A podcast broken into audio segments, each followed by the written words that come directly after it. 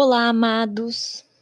Hoje eu quero falar sobre quem quer amar a vida e ver dias felizes. Eu acredito que você levantou a sua mão, os seus pés e tudo mais que você puder levantar para falar: Eu quero, eu quero amar a vida e ver dias felizes.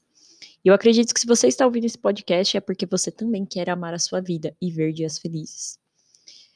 Se você parar para pensar, você tem muitos dias felizes, muitos dias alegres. É, você ama a sua vida em grande parte do tempo. Mas o contrário também é verdade. Você tem dias tristes, dias difíceis e tem dias que você não ama tanto assim. Como existe também aquelas pessoas que elas podem dizer: Eu não amo nada a minha vida, eu só existo. Mas a palavra de Deus nos ensina como nós podemos amar nossa vida e ver dias felizes. Lá em Salmos 34, a partir do versículo 12, o salmista fala: Quem deseja ter uma vida longa e próspera? Refreie a língua de falar maldades e os lábios de dizerem mentiras. Afaste do mal e faça o bem, e busque a paz e esforce-se para mantê-la. Amém. Você deve ter pensado, nossa, será que é só isso? Sério que você vai falar só três versículos? Mas aqui Deus nos instrui a como ter uma vida, né, feliz e amar a nossa vida. O primeiro ponto que Deus fala nesse versículo é: refreie a língua de falar maldades, né? A língua ela é um órgão pequeno, mas ela causa um estrago avassalador.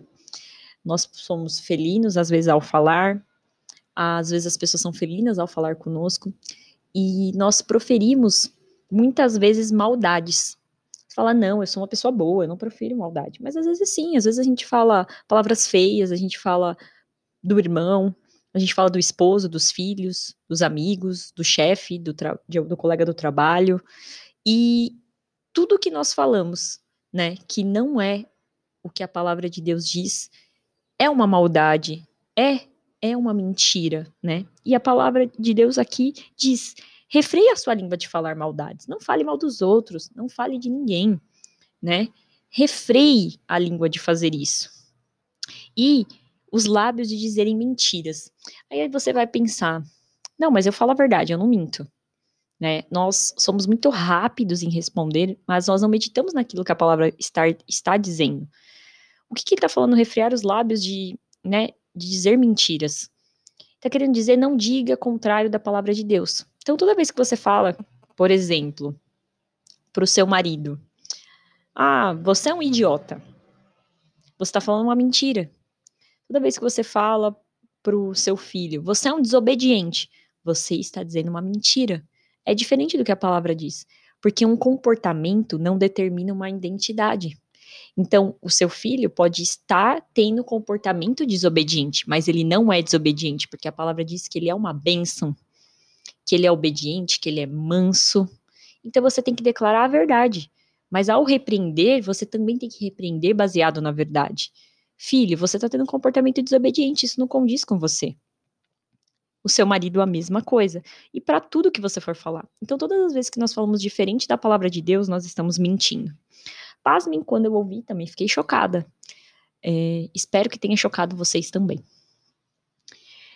E o salmista continua: Afaste-se do mal e faça o bem. Busque a paz e esforce-se para mantê-lo. Afaste-se do mal é afaste-se de, de, uma, de uma vida de pecados, né? Eu sei que invariavelmente nós pecamos, e nós pecamos sim diariamente. E se a gente for contar todas as vezes, nós estamos realmente perdidos, nós vamos ter paz mas afaste-se. Uma coisa é você pecar é, involuntariamente, você se arrepender e, e você pedir perdão para o Senhor. Outra coisa é você viver uma vida de pecado, uma vida de maldades, consciente daquilo. Né? Então, afaste-se do mal né? e faça o bem. Se esforce para fazer o bem. A palavra de Deus diz que não nos cansemos de fazer o bem, que se não desfalecermos no devido tempo, nós ceifaremos, nós colheremos. Então, faça o bem sempre. E Provérbios também diz que se nós plantarmos o mal, nós vamos colher o mal. Por quê? Porque o Senhor, ele não é injusto, ele é justo. E o mais interessante que ele termina: busque a paz e esforce-se para mantê-la. A paz é Cristo. Você creu de coração, confessou ele com a sua boca, você recebeu Jesus, você recebeu a paz. Mas ele diz para nós nos esforçar, esforçar, esforçar, esforçássemos para mantê-la. Nossa, me engasguei aqui, gente, foi mal. Ou seja, esforce-se para mantê-la. Por que se esforçar para manter a paz? Porque nós temos diariamente ataques na nossa mente, no nosso corpo, nas nossas circunstâncias, nas nossas na nossa visão, e nós vamos constantemente ter coisas nos dizendo é, para nos preocuparmos, para andarmos ansiosos, para sairmos da posição de descanso que Deus nos colocou. Então, esforce-se para manter a paz. Olha, olha que versículo, olha que, que passagem linda. Quem deseja ter uma vida longa e próspera? Quem deseja amar a vida e ter dias felizes? Refreie a língua de falar maldades e os lábios de dizerem mentiras. Afaste-se do mal e faça o bem. Busque a paz e esforce-se para mantê-la. Amados, é simples, nós que complicamos. Que você possa meditar nessa palavra que foi curta e foi rápida e que ela possa ser semente no seu coração. Tenha um dia abençoado.